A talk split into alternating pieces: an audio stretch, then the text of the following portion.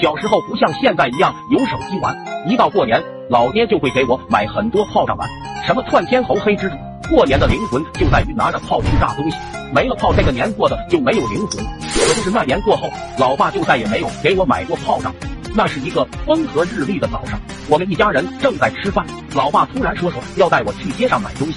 那时候还小，不能自己出去上街，就只能被爹妈带着。一听到老爸说带我到街上玩，我高兴的不得了。由于太过激动，一粒从鼻孔里钻了出来。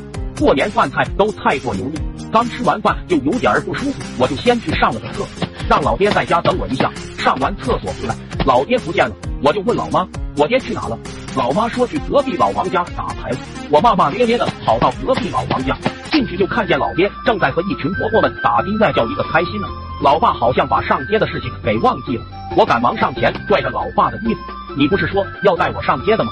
老爸说没看见我正在打牌吗？明天再带你去，去上一边玩。他见我不动，拿出五块钱打发我，我只好接过，拿着钱就走。一路上气呼呼的，拿着钱就跑到了小卖部。老板给我推荐了一款新品的炮，名叫鱼雷。这种炮我还是第一次听说，感觉挺好玩的样子，声音应该也贼响。我问老板这个多少钱，老板说一个五块钱。老板，这个有点贵啊。小朋友，这你就不知道了吧？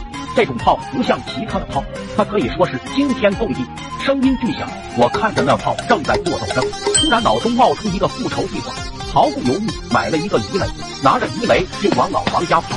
一边跑一边想让你们拉着我老爸打牌，让你不带我上天，我让你们也玩不成。到了老王家，他们玩得很嗨，没有一个人注意到我，我就蹲下悄悄的点燃鱼雷，往地上一扔，撒丫就往外跑。站在门外堵着耳朵等着炮惊天动地的响声。可是过了十几秒，炮还没响，心想不会是老板骗我的吧？还是被老爸他们发现了？